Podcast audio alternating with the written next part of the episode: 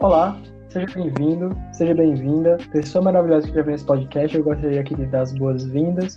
E eu estou muito feliz que nós estamos gravando mais uma vez a continuidade né, desse, dessa série, desse episódio sobre a história da arte. Eu gostaria de dar as boas-vindas mais uma vez ao professor Rafael Mota. Muito obrigado por ter aceito o convite, por estar aqui conosco, comentando mais um pouco sobre a história da arte. E dessa vez, pessoal, nós vamos comentar um pouquinho sobre a história da arte na antiguidade ocidental ou clássica, né? A chamada cultura né, greco-romana, né, eu vou falar um pouquinho sobre esses dois povos, sobre a Grécia e sobre Roma. Bom, inicialmente eu gostaria de dar uma breve contextualização né, sobre é, a Grécia. Vamos iniciar primeiramente com a Grécia e logo após Roma. Nessa primeira contextualização né, de um povo é, muito conflituoso né, era formado na história da Grécia, principalmente né, desde seu início com os Eólios, os Dórios, enfim, outros povos que formaram essa antiga Grécia. Então nós temos é, muitas é, manifestações, conflitos internos, vamos dizer assim, a, a, própria Guerra de Troia, por exemplo, né, uma, uma escritura por, escrita por Homero que traz essa perspectiva de conflitos internos. Há também uma grande presença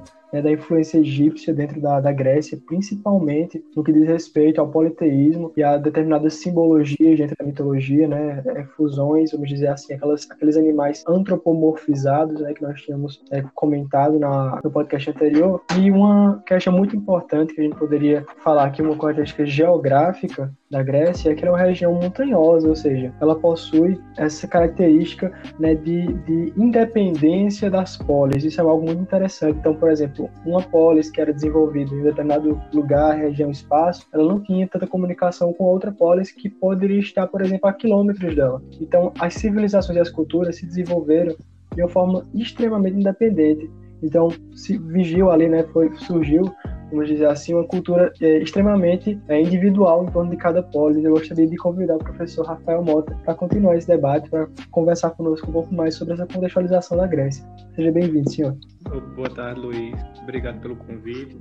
Bem, assim, essa contextualização que você fez, ela está muito boa. Realmente eram ah, as polis individuais, né, numa região montanhosa que não permitia tanta integração entre elas. É um povo ou povos, né, que tiveram muita influência dessa cultura egípcia que a gente comentou, né? Embora exista também várias divergências entre eles, inclusive uma das grandes divergências é que eles não tinham um soberano, né, como os egípcios, que centralizava o poder ali como uma figura praticamente divina. Isso, isso isso os gregos não tinham, né, esses povos. E aí daí vem essa grande separação, né, essas cidades que, embora é, é tivessem uma comunicação, não era essa comunicação tão grande que, e vez ou outra estavam batalhando entre si e tal. Uma coisa interessante também para se falar que eles tinham em comum era a religião, né, politeísta, tinham deuses diferentes, né, com posições diferentes da importância na hierarquia. Uh, você tem uma tradição oral entre eles também muito forte, né, e uma coisa que a gente vê agora a partir desse contexto artístico, que é bem diferente do, do contexto anterior, é que as, é, é, os, os, gregos, diferentemente dos egípcios, eles não partiam de um ensino de algo que já estava posto. Embora eles ainda usassem essa tradição também de regras e tudo mais, que eles já tinham dos egípcios, mas o, o artífice grego, né, ele começou também a fazer observação do, do mundo ao redor dele. Então, isso influenciou muito no contexto que a gente vai tratar da arte, né? Eles passam agora a observar mais e você consegue identificar nessas obras que vão ser originadas a partir daí, tanto ainda um, uma parte do legado que, que veio da tradição anterior a eles, como algumas leis que ainda eram usadas, mas também a quebra dessas leis, inovações que partiram da observação desses artistas do mundo ao redor dele. Então, eu Sim. acho que uh, acho que ficou uma, uma, boa complementação aí, já o que tu falaste, né? Tu falaste coisas bem essenciais. Acho que só para finalizar, é bem interessante que a gente vai tratar muito de esculturas, pintura e teatro, mas uh, algo que talvez a gente não trate muito, mas que é, que é importante se depois a pessoa que estiver ouvindo o podcast tiver interesse, buscar um pouco sobre a poesia grega, né? Porque ela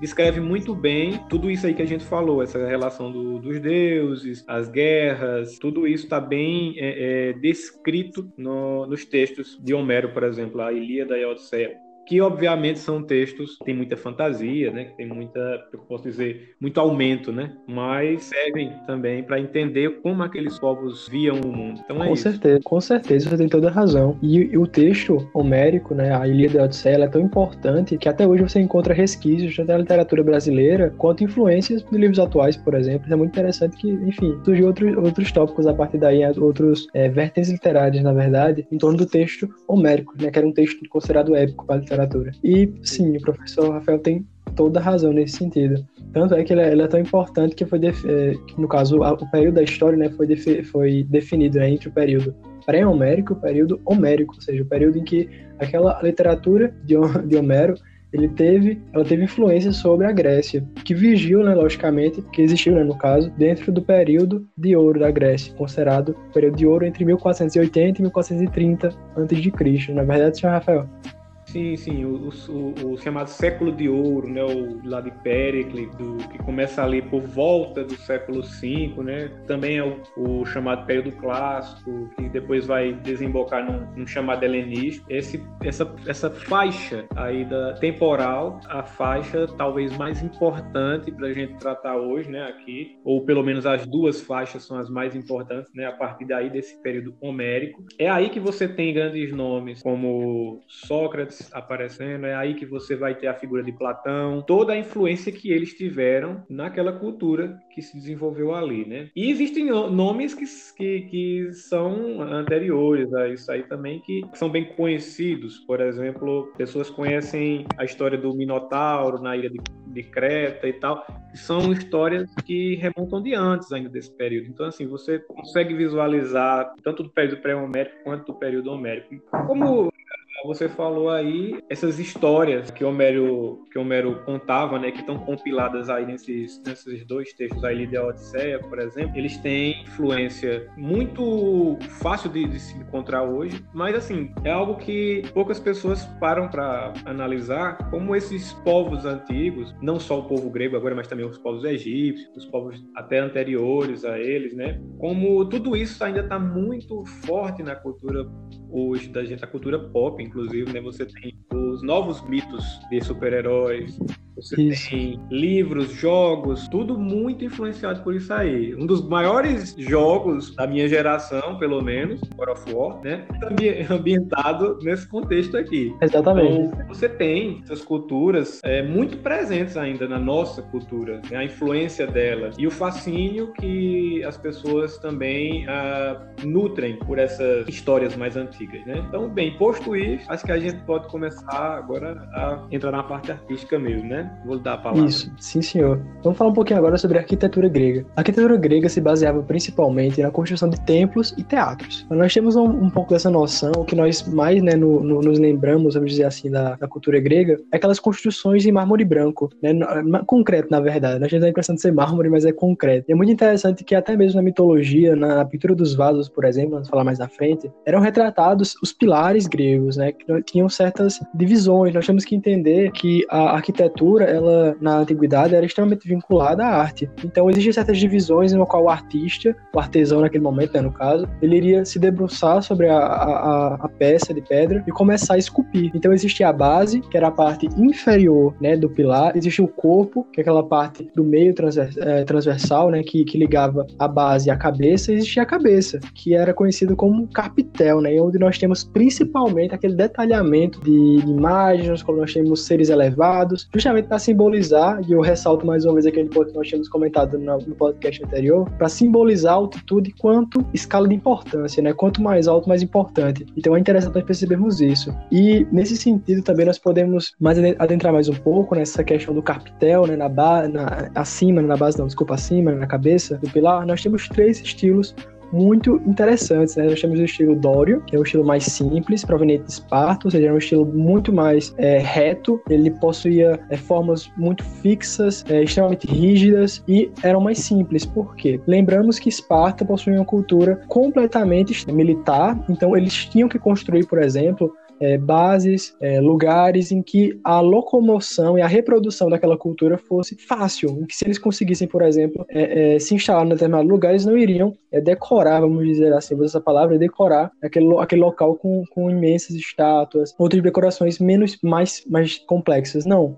na verdade, o ideal deles era justamente construir também ligado a, a um ideal de defesa, ao ideal de, vou colocar a palavra praticidade, se for necessário ir embora, eles conseguem reproduzir isso em outro lugar, por exemplo. Também existia o estilo jônio, que era um estilo muito mais trabalhado, né, apresentando é, volu é, volutas, ou seja, é, provinham né, justamente da terra de Atenas, e algo muito interessante do estilo jônico é que possui uma certa é, esprilação né, no, seu, na, no seu capitel, acima, logo lá na cabeça. E é, e é interessantíssimo nós percebemos isso, porque é justamente o estilo jônico que nós percebemos na maior parte dos filmes gregos. Na verdade, se quiserem dar uma olhadinha depois, é algo bacana, assistir um filme Hércules da Disney, por exemplo, se tiverem oportunidade, você vai encontrar, na verdade, muitas referências a esse estilo, à coluna jônica. E outro estilo bastante importante é a coluna de Coríntia, né, Coríntio, ou né, justamente tratado né, na cidade de Corinto, que até, que até citado na Bíblia, né, no caso, é como, como uma das cartas de Paulo, é muito interessante que essa, essa coluna de Corinto, ela, em detrimento das outras duas da, da coluna dória, da coluna jônica, ela é muito mais trabalhada, com,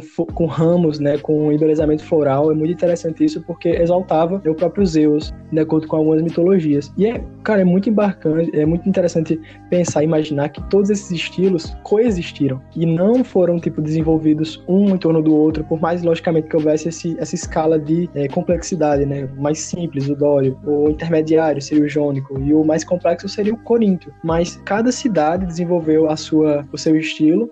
Atena, no caso Esparta, jônico, Dório, desculpa, Esparta, Dório, Jônico, Atenas e Corinto, a cidade de Corinto, justamente desenvolveu esse estilo e houve essa escala muito interessante, né, professor Rafael? Eu vou fazer um, um, algumas observações, assim, ó, é que, por exemplo, tudo isso aí que tu falou, né, tem, tem que fazer uma correçãozinha simples para que não haja confusão. Por exemplo, a, a, questão do concreto, ela foi usada e desenvolvida a partir de, dos romanos, não dos gregos, sabe? E em Roma é que teve essa, esse desenvolvimento, que era a mistura. Os gregos, eles ainda usavam pedra, né? E e dentro da divisão de períodos da, da arte, da arquitetura e do desenvolvimento desse povo da Grécia, você tem esse período pré-homérico, né?